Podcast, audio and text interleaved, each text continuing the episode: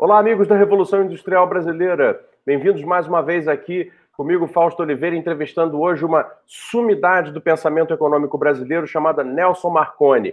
Ele vai comentar, obviamente, o grande número da semana, 1,1%.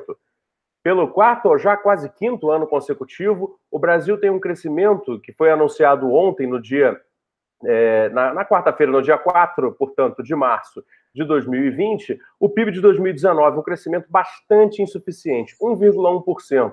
O Nelson Marconi vai analisar esses dados aqui com a gente, vai produzir uma entrevista interessante aqui em que a gente vai destrinchar essa matemática toda aí do produto interno bruto brasileiro e por que, afinal de contas, quais são as, as insuficiências e as carências e as decisões de política que estão por trás desse 1,1%, resultado absolutamente insuficiente para as necessidades brasileiras.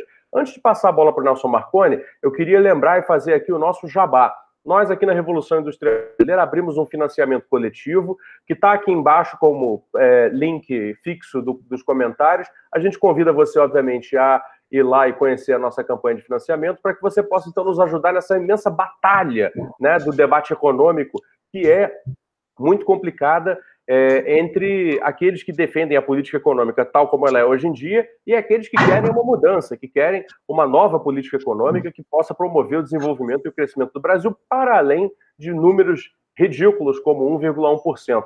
Nelson Marconi, que está nos Estados Unidos, nos, nos dá a alegria de nos atender a essa solicitação de entrevista. Muito bem-vindo mais uma vez. Nelson, o que explica 1,1% mais uma vez? Bom dia, Fausto, bom dia para todo mundo que está nos assistindo. É um prazer conversar de novo com o canal de vocês, com a Revolução Industrial Brasileira, que é um canal que tem se consolidado como muito importante para as discussões boas e qualificadas em, em, em, sobre economia. Né? Agora vamos então falar sobre o PIB. Né? O que, que explica isso? O que explica, no fundo, é a continuidade de uma ausência de política econômica. Né? Quer dizer, na verdade, o que você tem é uma política de desmonte é, de todos as, os mecanismos que o Estado poderia utilizar para fazer política pública, o que não significa que é um Estado totalmente intervencionista, não é nada disso, né? Mas o Estado ele tem que fazer política econômica, ele tem que estar junto com o setor privado fazendo política econômica, e esse governo está fazendo de tudo para tirar o, o setor público da jogada, né? E, enfim, é isso que está acontecendo, em regra geral, é, é um pouco, não, quer dizer, um pouco não, é bastante consequência disso, né? E agora ficou claro, né? A gente já vinha falando há muito tempo que isso acontecer, vai continuar, só vai piorar isso, e a gente vai continuar nesse cenário, né? E esse vírus, eles vão colocar, logicamente, o coronavírus como culpado disso. Mas não, nós já estamos ruim há muito tempo. Não é isso que vai fazer a gente ficar ruim. Vai piorar só, né? Tá certo? Mas vamos continuar ruim do mesmo jeito. É, Nelson, é, você trouxe aí exatamente o problema das desculpas, né? Agora nós temos aí o coronavírus. Realmente é um caso problemático para o mundo, mas é, até o momento é muito mais uma emergência sanitária, uma questão de saúde pública, do que um, um fato econômico tão significativo assim. Tirando o problema das cadeias de suprimentos, agora, de qualquer maneira, não chegou ao Brasil com tanto impacto. Porém, nos anos anteriores, a gente teve a desculpa da greve dos caminhoneiros, a desculpa, não sei, é, de outros eventos aí, choques, etc. E ao longo desses anos, a cada momento, parece que surge uma nova desculpa para se colocar o crescimento do PIB baixo como novo normal. Como é que você comenta isso? É de fato alguma coisa que está tentando esconder, uma tendência de esconder o problema estrutural do Brasil nesse momento? É, é justamente isso que está acontecendo. Né? Na verdade, a gente há muitos anos, né, quer dizer, desde o 2015 a gente teve dois anos de crescimento negativo, né, de, quer dizer, na de queda na taxa de crescimento, que chegou a dar em torno de 8% do PIB, e nos anos seguintes, 17, 18, 19, o que a gente teve foi um PIB crescendo em torno de 1%, quando a gente desconta o crescimento da população, que é chamado PIB per capita, dá uma média de 0,3%, que é ridícula, né, para as nossas necessidades. Então, a gente já faz três anos que está nessa toada.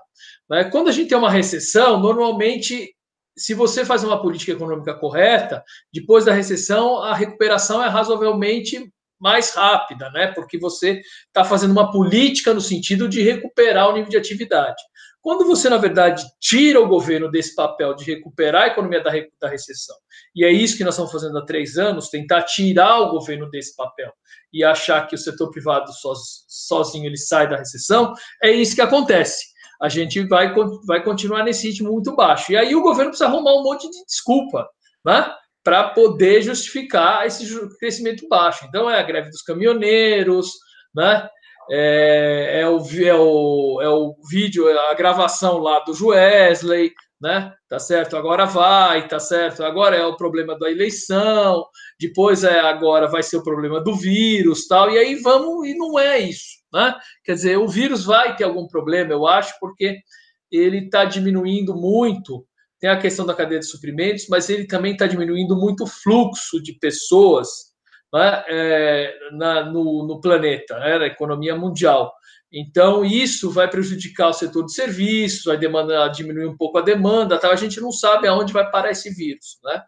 É, as cadeias de suprimento, como você falou, já estão tendo algum problema na China, então isso vai ter um impacto nos outros países. Quer dizer, não vai ser, pode ser que seja considerável, tá? Mas jogar a culpa em cima disso não dá porque já vem muito ruim antes, né? E aí é isso, quer dizer, quando você tem uma recessão, você precisa ter uma política para recuperar o país da recessão. Por quê? Porque o setor privado sozinho não consegue sair desse buraco. Né? Ele não tem condição de. Como é que ele vai investir? Não tem demanda, eles não têm recursos, tá certo? Não tem receita suficiente, não tem estímulo para investir. Ou você tem uma política pública para tirar o país do buraco, ou então você vai continuar no buraco. É isso que a gente está tá, tá vendo. Chega, chega o absurdo né, da equipe econômica querer separar o, público, o PIB público do PIB, do PIB privado, quando as duas coisas estão absolutamente interligadas. Quer dizer, o, público, o privado ajuda a receita do público e o público, dependendo das políticas que ele faz, faz políticas bem feitas, ele vai ajudar o privado. Mas não tem como você separar isso. Né? Tá certo? Dá para você separar só o gasto de um e do outro né? Mas depois todos os outros efeitos, um depende do outro. Quer dizer, é uma, é uma coisa absolutamente sem pé nem cabeça, né? Tá certo? Que está acontecendo em termos de ausência de política econômica, digamos, né? Tá?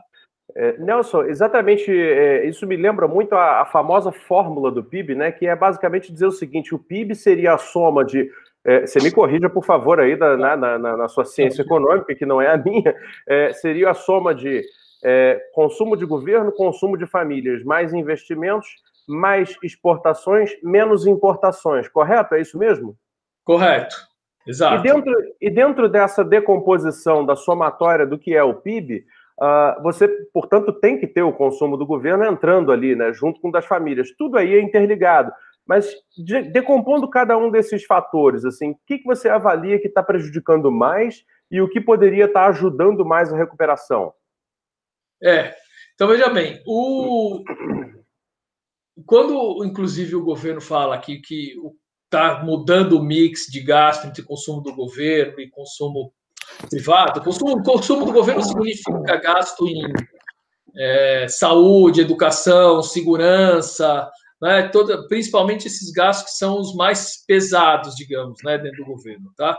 É, fiscalização, esse tipo de coisa. Quer dizer, o governo precisa fazer isso. Né? Isso é o que a gente chama de gasto de consumo do governo. O gasto do consumo do governo, a participação do gasto do consumo do governo no PIB praticamente não mudou. A participação do gasto do privado no PIB nos últimos três anos praticamente não mudou. Então, nem isso que o governo falou que está fazendo, ele está fazendo, certo? Quer dizer, nem isso está acontecendo, primeira coisa, certo? Segunda coisa, né? Aí para então avançar um pouco mais. Aí na parte do investimento, o que acontece? O investimento também a gente pode dividir em público e privado, né?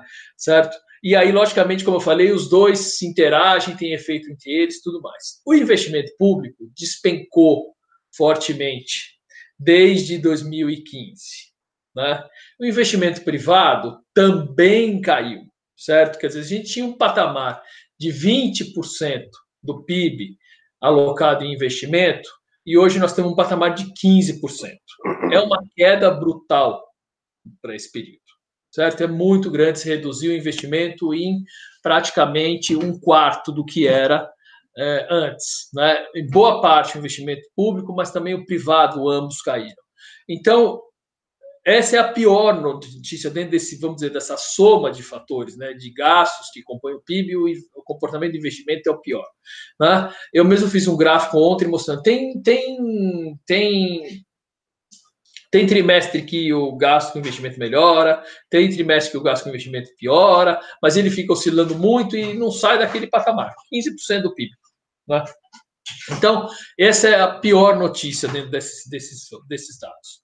O outro dado que é muito ruim é o dado referente às exportações. Né? É, o que a gente vê é que o Brasil, estando numa situação ruim, ele precisava tentar buscar demanda fora do país, né? através das exportações. E as exportações também estão mostrar caíram ano passado, né?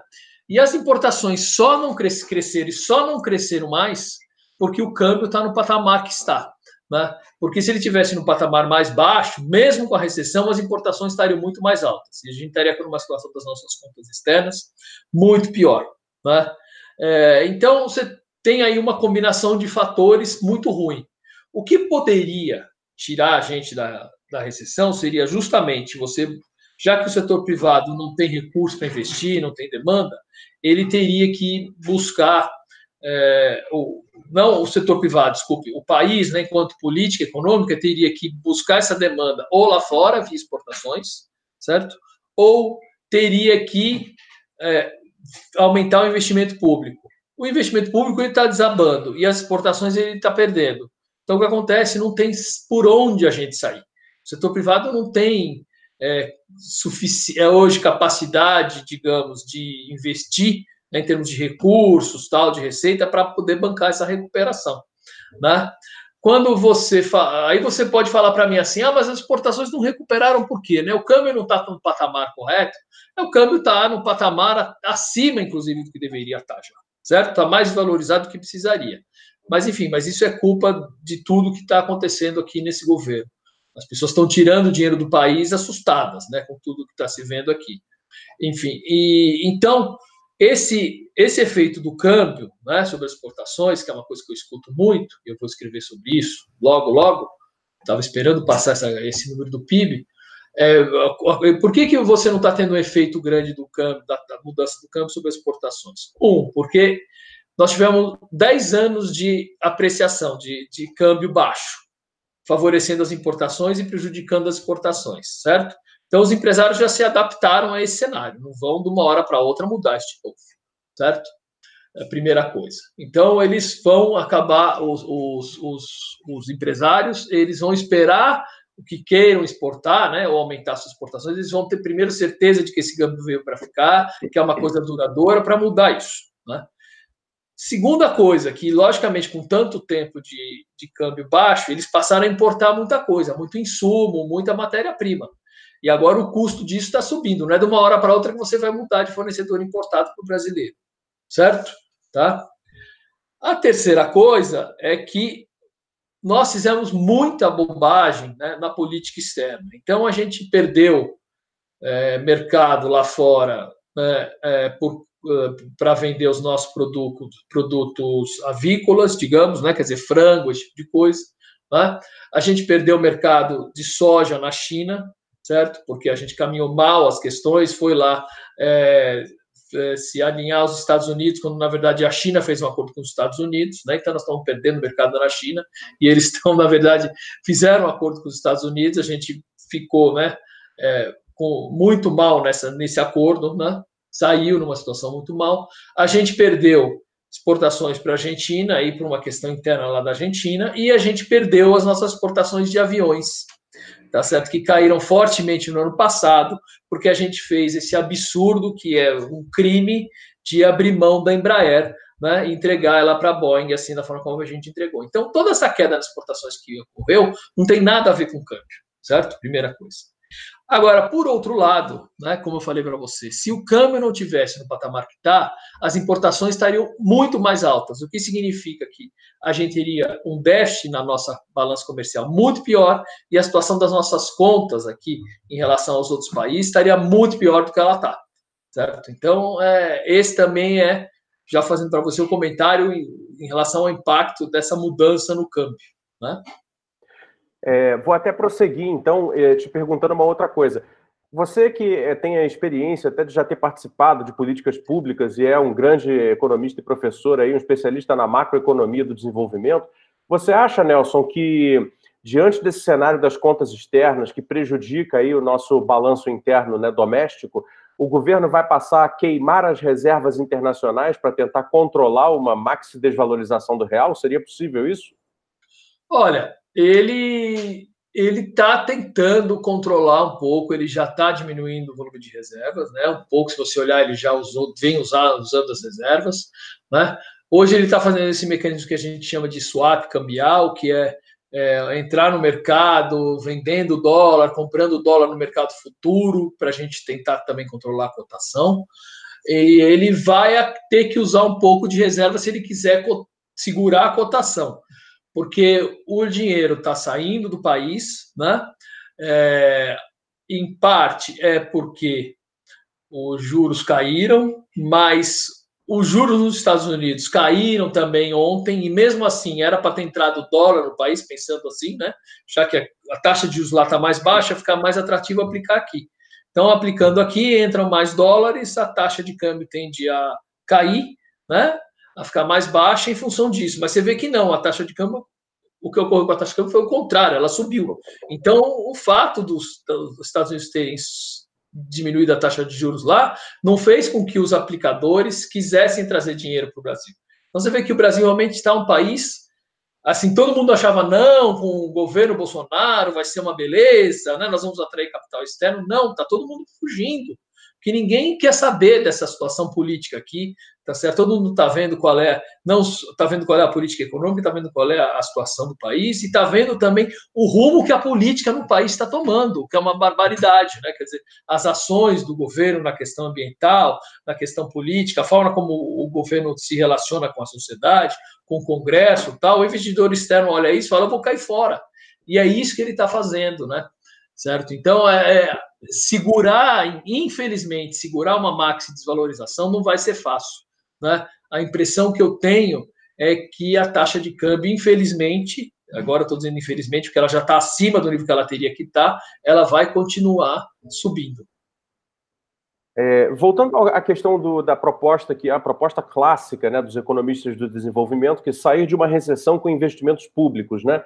É, o chamado né, campo ortodoxo né, dos economistas diz sempre o contrário, diz que enquanto não houver a regulação dos níveis de gasto público, ou seja, numa situação de déficit, né, deve-se primeiro buscar o superávit. O Brasil hoje tem déficit né, primário né, de em torno de 90, 100 bilhões de reais por ano, e, portanto, isso é usado moralmente como um argumento no debate de dizer que o Brasil não tem dinheiro para investir.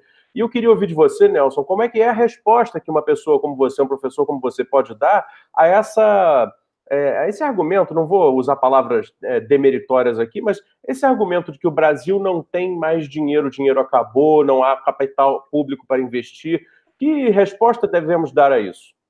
Olha, realmente a situação fiscal do governo não é das mais favoráveis possíveis, né? Mas a gente tem que levar em consideração que num período de recessão como esse, a gente tem que ser, levar, primeiro, que a gente tem que levar em consideração e separar duas coisas. Uma coisa é o orçamento do governo para pagar as despesas do dia a dia, tal, etc. Certo? Esse tem que ser é, razoavelmente equilibrado durante todo o tempo. Outra coisa é a parte do orçamento do governo que é destinada aos investimentos, à infraestrutura, tal. Essa parte ela tem que ser justamente ter uma atuação que a gente chama de contracíclica, né? Quer dizer, quando a economia está em recessão, é quando você precisa aumentar esse gasto para poder recuperar a economia. Quando a economia está crescendo, está bombando, a necessidade do governo fazer esse tipo de investimento é muito menor e ele deve cair. Né? Isso que a gente chama de gasto contracíclico. Ele aumenta quando a economia está em recessão e vice-versa, cai quando a economia está bem. O gasto com investimento público ele tem que ser contracíclico. Então agora era o momento de você poder fazer isso. Né? Para você conseguir fazer isso, é, sabendo que as, as contas do governo, não, já que estão numa situação ruim, né, você tem que evitar que, que caia nessa situação ruim, mas já que está, né, você precisa fazer um ajuste fiscal rápido para poder reverter essa situação. E o ajuste fiscal, nesse caso, ele deveria recair sobre é, redução de subsídios, né, sobre cobrança de lucros e dividendos distribuídos, que é uma coisa que a gente já discutiu aqui, né? tá certo? Fundamentalmente sobre isso, e taxação de heranças, tal, etc., coisas que ajudariam, inclusive, na distribuição da renda. Se você faz essas mudanças, rapidamente você recupera a receita, e essa receita ela teria que ser destinada para o investimento público, certo? Ao invés de ser destinada para o gasto corrente. Então, você, ao fazer esse aumento do investimento público, estaria ajudando a recuperar o nível de atividade, a própria receita do governo, e isso levaria um equilíbrio fiscal a médio prazo. Tá? Agora, o que o governo pensa é totalmente diferente. Ele vê tudo como a mesma coisa, ele vê o governo como uma coisa que prejudica a economia, na verdade, e que, na verdade, o que você tem que fazer é reduzir os gastos públicos o máximo possível. E aí você tira o Estado de toda essa possibilidade de fazer uma recuperação econômica. Né? Então, você vê que a, os, os instrumentos que o Estado tem para fazer recuperação, para fazer política econômica, eles estão diminuindo. Né? O BNDES, que é importante, está diminuindo. Né? A Petrobras, que era importante, está diminuindo. Né? O governo está eh, tá diminuindo o próprio recurso que ele coloca direto no investimento. Quer dizer, ele está matando a capacidade de recuperação da economia brasileira. Até quando isso vai prosseguir, eu não sei. Vamos ver em algum momento. Né? A gente sabe que o presidente não entende praticamente nada de economia, mas ele tem o feeling político de perceber que é, a coisa não está melhorando em algum momento, ele, eu já falei isso há muito tempo, ele vai pedir uma mudança nisso, com essa equipe ou outra equipe, mas esse mantra, tá certo? Essa, essa religião, esse dogma que essa equipe está usando de acabar com, com o setor é, privado, né? desculpe, que é de acabar com o setor público, né? na verdade eles estão acabando com o setor privado. Esse dogma que eles estão dizendo, não precisa mais ter setor público na economia, na verdade o que está acontecendo é que eles estão acabando com o setor privado. Ontem eles falaram um absurdo, inclusive, tão grande, né? Tá Parece que eles brincam com a sociedade, né? Eles devem escrever e dar risada, só pode ser, né? Depois. E falar, eu estou brincando com todo mundo. Ele tá, eles falaram assim: ah, o fato da indústria ter perdido participação no PIB é bom, isso significa o que eles chamam de misallocation de recursos, quer dizer, má alocação dos recursos, né? Quer dizer, se tem, se a indústria está diminuindo de tamanho, é porque o mercado está dizendo que ela tinha que ser menor, o que é uma loucura totalmente deslavada. Todos os países estão preocupados com essa questão da estrutura produtiva, com política industrial, tal, etc. E aqui nós estamos fazendo uma coisa que é um, uma loucura que não tem base, tá certo? Em nenhuma política econômica, nenhum país do mundo está fazendo isso. É, nesse ponto aí, você tocou num, num assunto que é nevrálgico aqui para nós na Revolução Industrial Brasileira, que a gente sempre discute a estrutura produtiva. Em todos os nossos vídeos, sempre tratamos de mostrar a importância né, dos setores de maior valor adicionado dentro de uma economia, principalmente de uma economia emergente que tem necessidades profundas né, de geração e distribuição de riqueza. Uh, essa, esse argumento da misallocation, ele, ele é muito curioso, porque, na verdade, ele é uma espécie de argumento né, das vantagens comparativas 4.0. Né? Basicamente, ele quer dizer que, é, naturalmente, entre aspas, se tiraria o, o, o, a alocação de recursos de atividades na qual, na, nas quais nós não teríamos vocação, vantagem comparativa, ou seja lá o que for, e iria tudo, então, para aquela nossa vantagem comparativa, que seria o agropop, o agrotech, o agrotudo. Né? Ou seja, realmente parece que querem, né, deliberadamente, através desse novo argumento, refazer a fazenda colonial brasileira. Né? E, bom, não por coincidência, começa a acontecer essa sequência de resultados tão funestos né, da, da economia. É, Para você que tem cabeça de desenvolvimentista, te surpreende que o, o resultado econômico vá em declínio simultaneamente ao fato de que eles defendam a, a realocação de recursos exclusivamente na nossa suposta vantagem comparativa, que é a agrícola? É, não faz nenhuma, nenhum sentido, né? Isso quer dizer, o que eles chamam de, vamos explicar aqui, né, para o pessoal, misallocation resource significa, né, que você está, quando o Estado intervém na economia, ele ele faz com que ah, os recursos sejam alocados em setores que naturalmente né, não teriam, não receberiam esses recursos, né, porque eles não têm a mesma rentabilidade e tal, etc. Se você deixar o mercado funcionar sozinho, os recursos eles vão ser direcionados para os setores que geram um retorno maior. Né? E isso seria a tendência natural de mercado. Tudo bem, tá certo? O mercado, é, logicamente, ele vai procurar aquilo que é mais rentável para ele e está correto nisso, isso é eficiente.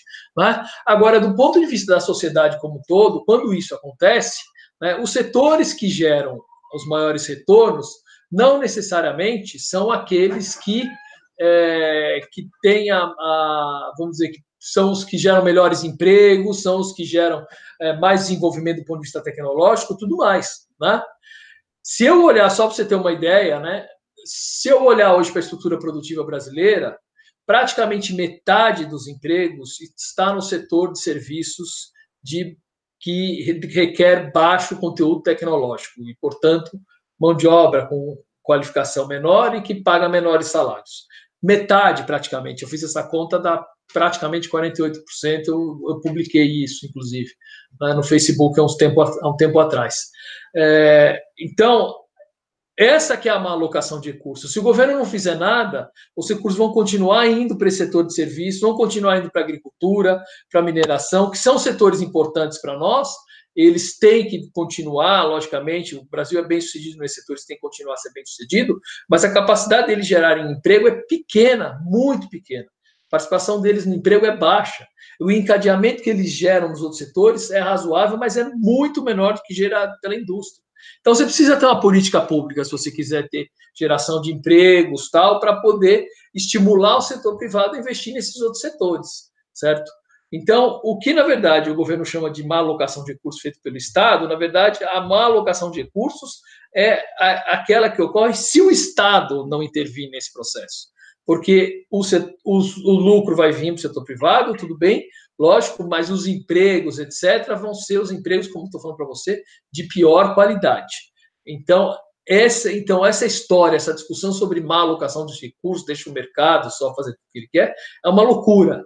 É lógico que o que eu estou falando não é o Estado participar sozinho, ativamente, de todo processo como se fosse uma economia planificada soviética. Não, ele tem que fazer tudo isso em acordo com o setor privado, conversando com o setor privado, acertando tudo junto com ele, certo?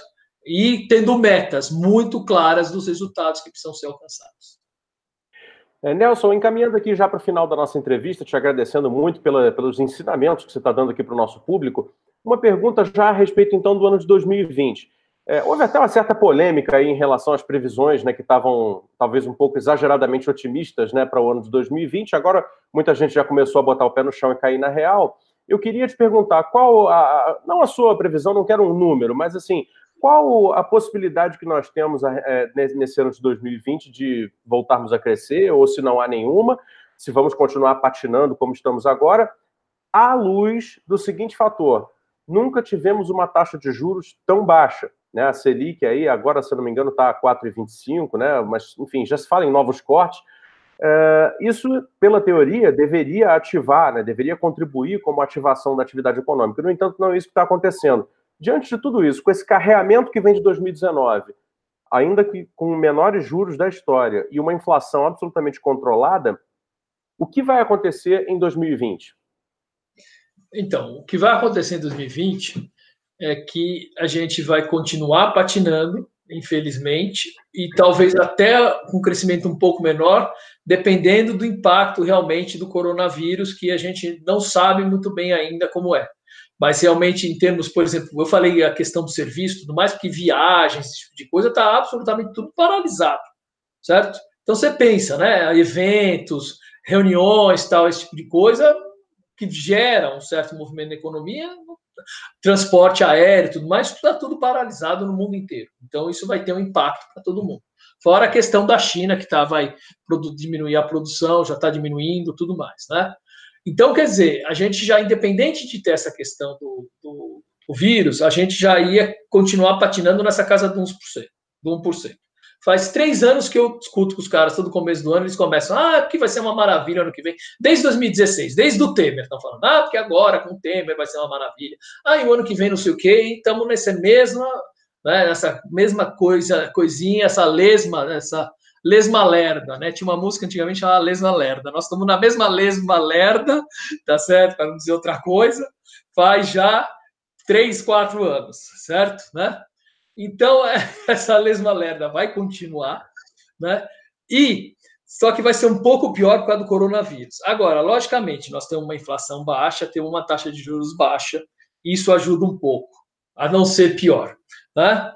Agora, veja bem, a taxa de juros está tão baixa, a inflação está tão baixa também, porque a gente está com desemprego muito alto. Então, quer dizer, por um lado, você tem um sinal da taxa de juros baixa, a inflação baixa, né? mas por outro lado, isso em boa parte é porque o desemprego está muito alto. Então, é a própria fator que gerou a inflação baixa e a taxa de juros, a queda da taxa de juros atrapalha o crescimento, por um lado, porque nós exageramos na dose, na taxa de juros lá atrás.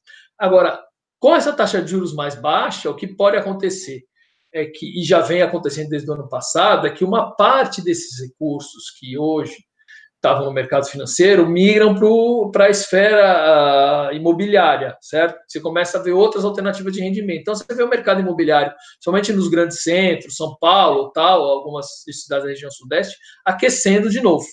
Então, isso pode ajudar um pouco a ter uma queda um pouco pior. E por que essa queda da taxa de isso, então, e agora a outra parte é a seguinte: por que essa queda da taxa de juros ela não ajuda a retomar o investimento. Porque quando você vai tomar uma decisão de investimento, você compara o custo do dinheiro, que é essa taxa de juros, com o retorno esperado do investimento. E o retorno esperado do investimento continua muito baixo.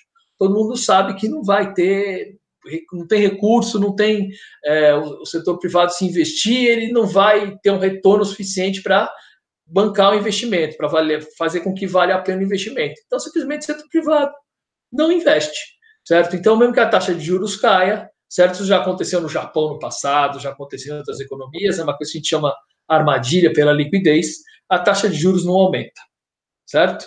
Então, é, esse é o, vamos dizer, um, um problema que nós vamos continuar enfrentando enquanto não tiver um outro estímulo para recuperação, que teria que vir nesse momento aqui de investimento público, e um pouco das exportações ainda, das exportações menos, porque o mercado externo também vai estar muito ruim esse ano.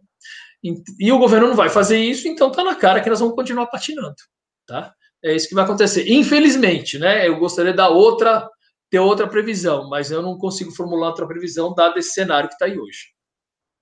Perfeitamente. Bom, esse foi Nelson Marconi em mais uma colaboração, colaboração aqui com a Revolução Industrial Brasileira. A gente agradece muito. O Nelson está passando uns meses lá nos Estados Unidos estudando com um dos maiores especialistas do mundo em desenvolvimento industrial e novas perspectivas né, para os países emergentes conseguirem crescer e se desenvolverem, que é o Danny Roderick. Né? Futuramente, quando ele voltar, a gente vai se encontrar pessoalmente aqui e vamos fazer reportagens interessantes sobre né, o que apareceu de novidade aí nessa sua empreitada lá junto ao Danny Roderick lá nos Estados Unidos. Nelson Marconi, muito obrigado. Eu deixo aberto aí para você dar uma palavra de despedida para a gente encerrar nossa entrevista. Tá bom, Fausto. Muito obrigado. Foi uma conversa muito boa, como sempre, alto nível. Você conhece muito do assunto também. E eu espero também, justamente aqui, poder ajudar vocês. Eu estou aqui para tentar pesquisar setores que podem gerar bons empregos, tal, é esse trabalho que eu estou desenvolvendo junto com, com o Dani Roderick aqui, e a gente pretende com isso, eu com isso pretendo ajudar, inclusive, a gente discutir formulação de política pública, que é o que me interessa, a gente precisa gerar bons empregos, é essa que é, talvez, um dos objetivos principais, se não o principal, da política econômica, né? Para depois, logicamente, ter melhoria das condições de vida, distribuição de renda, tudo mais. Mas tudo isso passa pela geração de bons empregos. Então é isso. Obrigado para todo mundo aí pela atenção e a gente vai se falando, tá? Um grande abraço. Ok, Nelson, muito obrigado novamente. Você que nos assiste, se inscreva aqui na Revolução Industrial Brasileira, o canal que traz as melhores informações sobre economia, daquele jeito que é diferente que você vê na televisão e nos jornais, sempre pensando as grandes questões e o futuro do Brasil dentro de uma perspectiva de, bom, sonhado, né? Desenvolvimento, crescimento de longo prazo. Muito obrigado e até uma próxima.